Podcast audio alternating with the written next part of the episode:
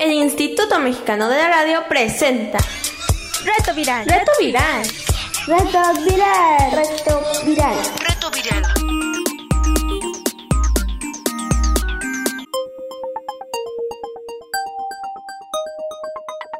Reto Viral.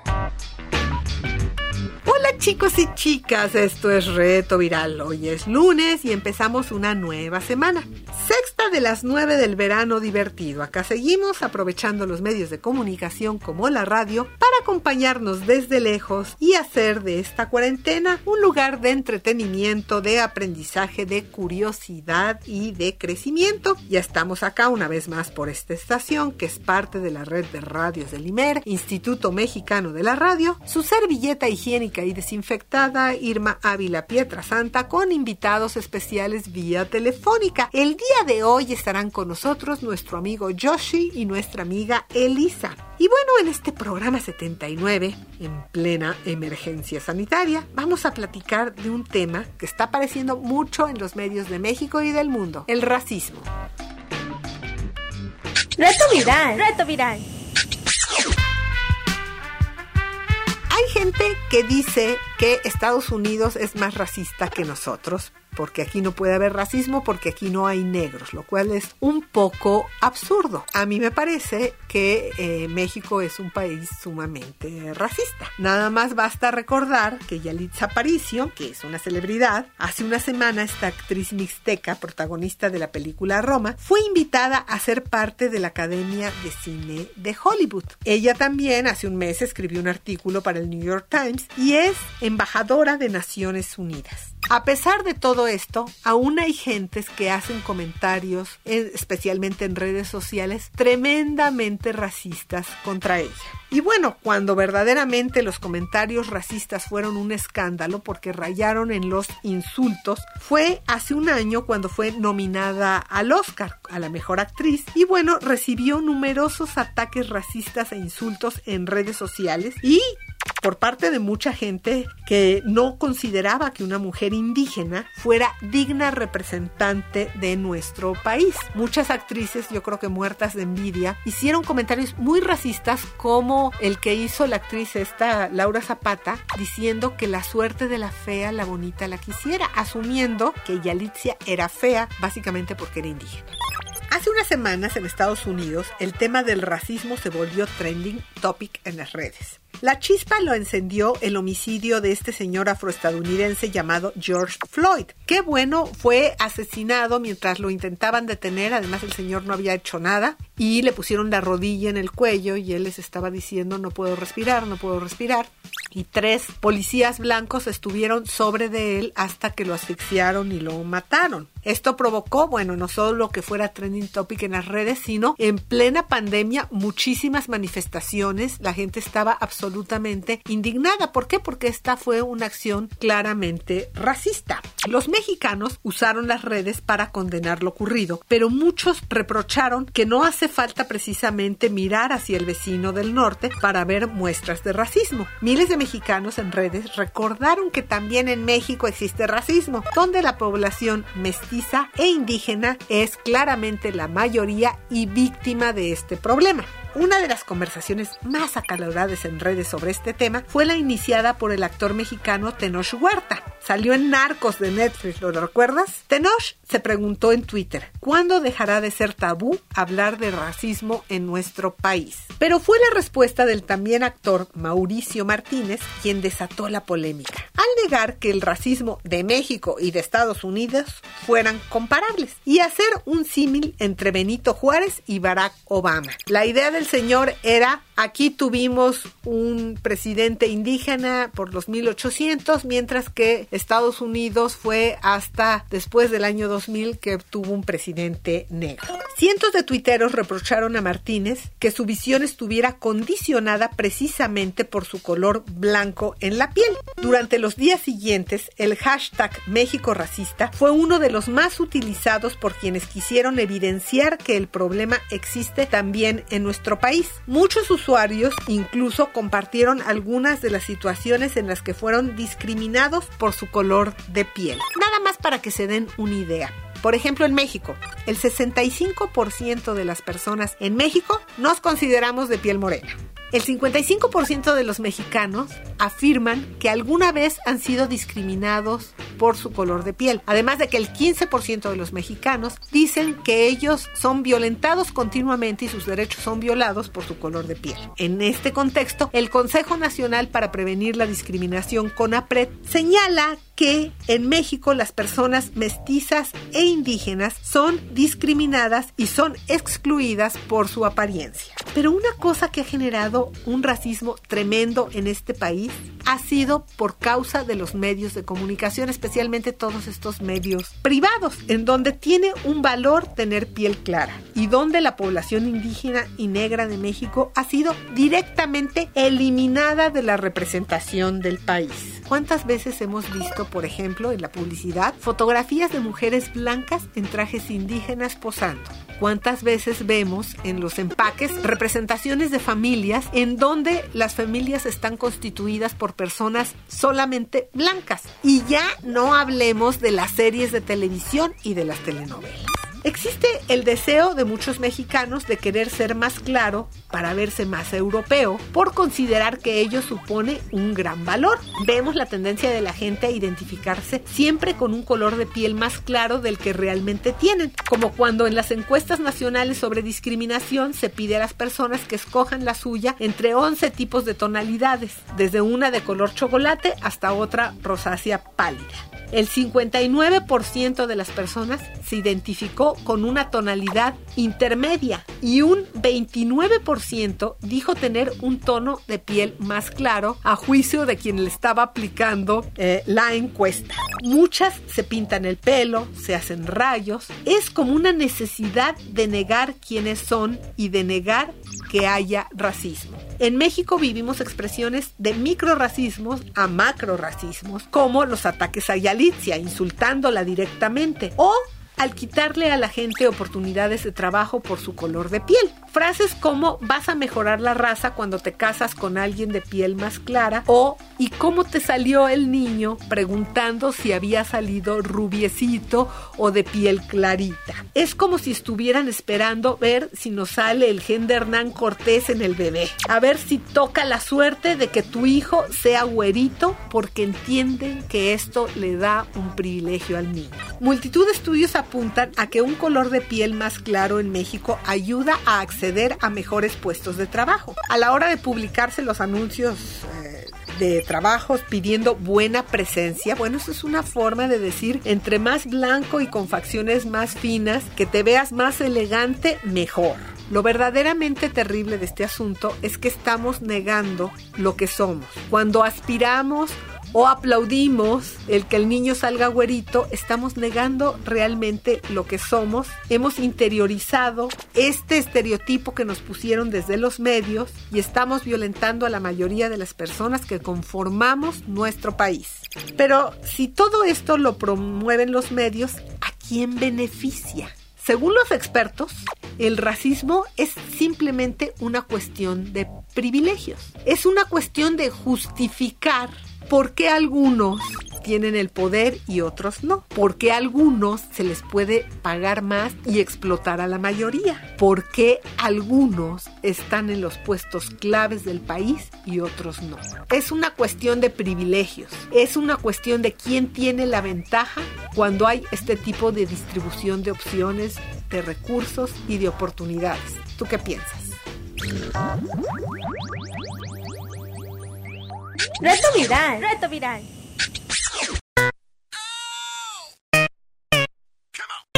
Pues para hablar de racismo ya está con nosotros aquí nuestro amigo Yoshi. Hola Yoshi, ¿cómo estás?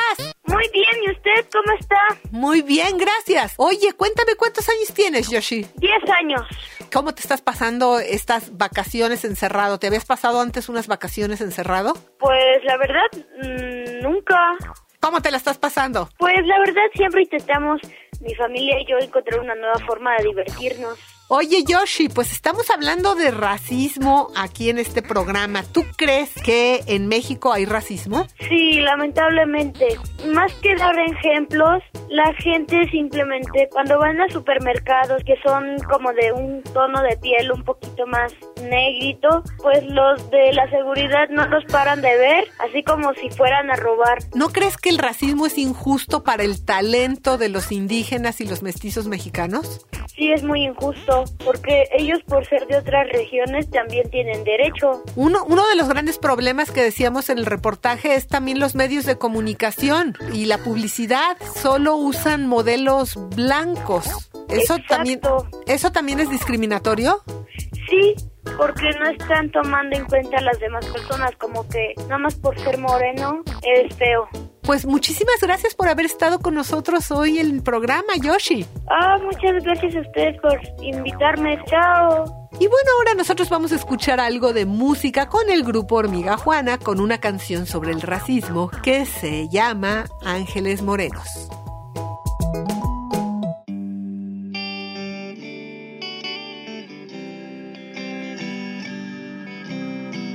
Dos ángeles morenos en el sur con alas de palma. Sus ojitos eran granos de café, sus huesitos de caña y un corazón grande y de cacao. Y un corazón grande y de cacao. Aquellos ojos reflejaban soledad de montes lejanos, donde solo la miseria mortal se atrevía a entrar. Y me dijeron ya se han muerto muchos ángeles morenos, morenitos en el sur. Porque no había pastillas, porque no había doctores morenos en el sur. Y me dijeron ya se han muerto muchos ángeles morenos, morenitos en el sur.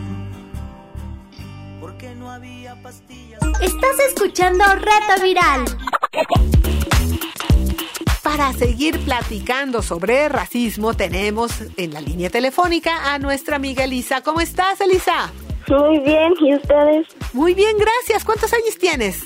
Trece. ¿Cómo te estás pasando estas vacaciones encerrada? Pues es un poco aburrido a veces, pero creo que he encontrado la manera de entretenerme y pasar el tiempo. ¿Qué haces para entretenerte? Pues he estado aprendiendo muchas cosas, he estado estudiando un montón y haciendo cursos en línea. Oye, ¿tú crees que hay racismo en México? Pues sí. Por ejemplo, en los medios de comunicación, este, la manera en que escogen a las personas que van a representar este pues a los medios eh, a los modelos eh, las personas este que salen en televisión o inclusive por ejemplo eh, algunos medios como YouTube o algunas o otro tipo de redes sociales que representan siempre a personas con este tipo de características que siempre son racistas y pues eso ¿Y tú no crees que eso es muy injusto para el talento y la vida de los indígenas y mestizos de nuestro país? Pues claro que es injusto, porque no les dan las oportunidades que cualquier persona se merece, pues por ser humano básicamente. ¿Y qué podríamos hacer para resolverlo? Pues yo creo que eh, hacer un poco de concientización acerca de eso, tal vez cambiar un poco la de los medios, el escoger a las personas que se ponen en, incluso en cargos políticos, este, no solamente por, por su apariencia o por cosas por ese, por ese tipo de estilo, ¿no? Yo creo. Pues sí, oye, pues muchísimas gracias Elisa por haber estado el día de hoy con nosotros. Gracias por invitarme. Órale, chao. Chao. Pues ahora vamos a escuchar algo más de música con el grupo Hormiga Juana, con una canción que se llama No, a revelarse. Tú puedes decir que no, porque tienes el poder. Tú puedes decir que no, con la cabeza y los pies. Tú puedes decir que no, la cosa no va bien.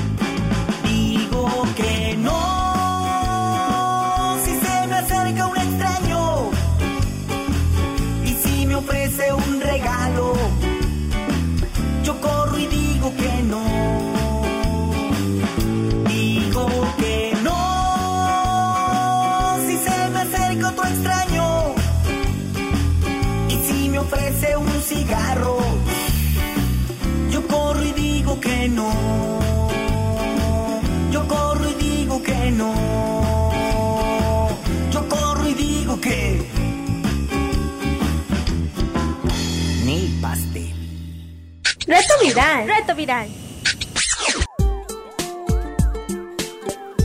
La música de hoy estuvo a cargo de Hormiga Juana. Hormiga Juana es una banda poblana que toca rock, cumbia, jazz, soul, balada y swing para niños. Su nombre se debe al trabajo que hacen las hormigas que son leales a sus labores y colaboran en el equipo por un fin común. Con sus canciones hacen críticas a varios aspectos de la sociedad e invitan a los niños y niñas a reflexionar. Por eso les han dicho que son como los molotov de los niños. Un dato interesante es que su canción Ángeles Morenos, que acabamos de escuchar, obtuvo el Premio de Literatura Infantil y Juvenil de América Latina en Argentina. Y bueno, la hormiga Juana tiene tres discos. ¿Que me ves? Apaga la tele y Tirando Barrio. Te invitamos a escuchar sus rolas en sus distintas plataformas. Te dejamos las ligas en nuestro micrositio. Y bueno, pues ahí te van las instrucciones para que entres a nuestro micrositio. Necesitas un dispositivo con internet y pones www imer.mx.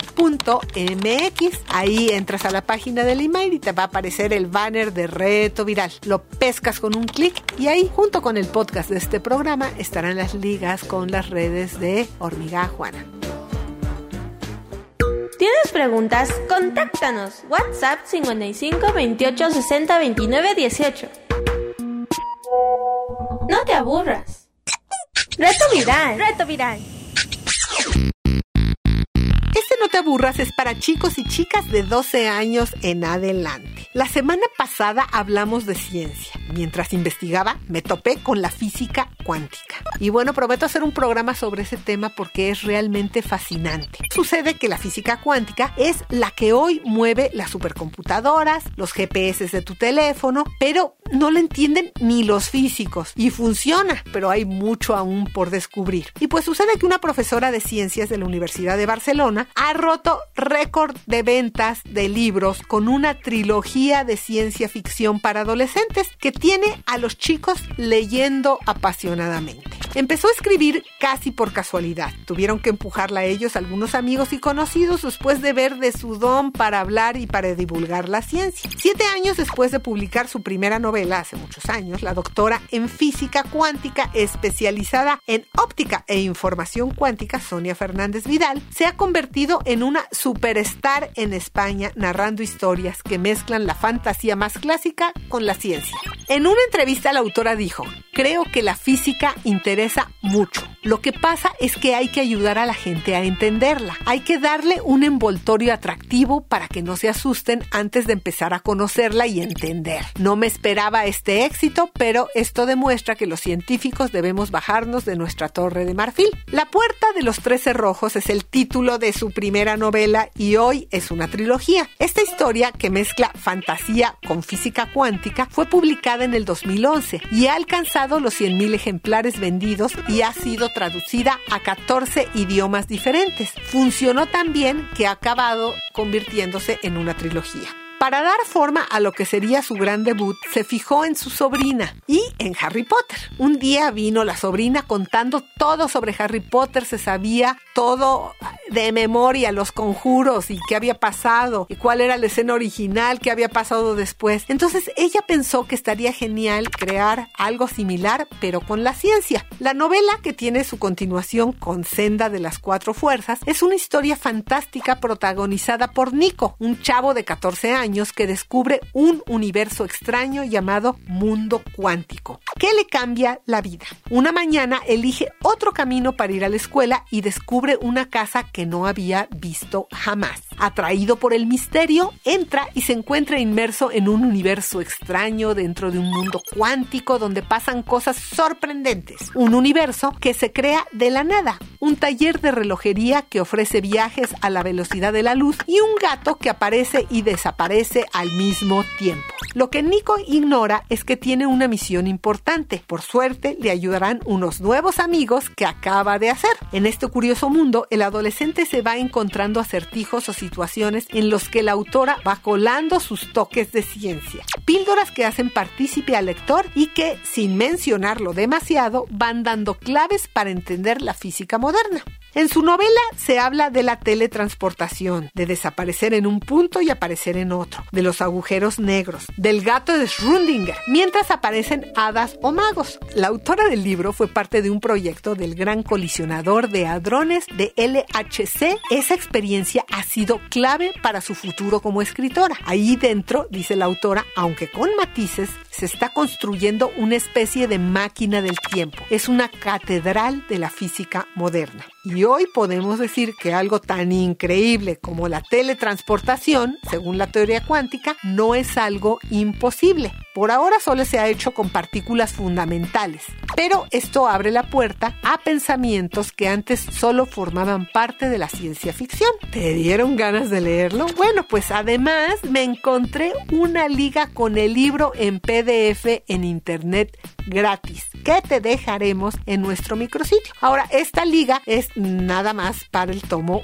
1. También te vamos a dejar otra liga para comprar la trilogía completa en ebook. Si puedes, si tienes un ebook, puedes hacerlo así por si te interesa, porque en PDF solo está el libro 1. Estamos llegando al final del programa. Mira lo que nos llegó. Reto viral. Reto viral. Hola, soy Fidel y les quiero contar de que me fue muy bien en las materias, o sea que saqué puros dieces. Ahorita es, estoy en un curso de stop motion. Acabo de hacer dos stop motion. Uno de un niño lanzando una pelota y otro de un esqueleto saltando. Bueno, adiós. Reto viral. Reto viral. Esto es todo por hoy. Los esperamos mañana el equipo de producción Pilar Martínez, Cecilia González Landín, Daniel Valenzuela, Adolfo Cortés y una servilleta higiénica y desinfectada Irma Ávila Pietra Santa. Gracias por escucharnos. Chao.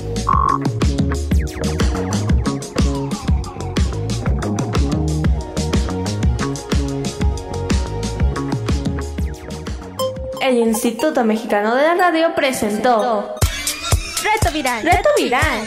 Reto viral. Reto viral. Reto viral.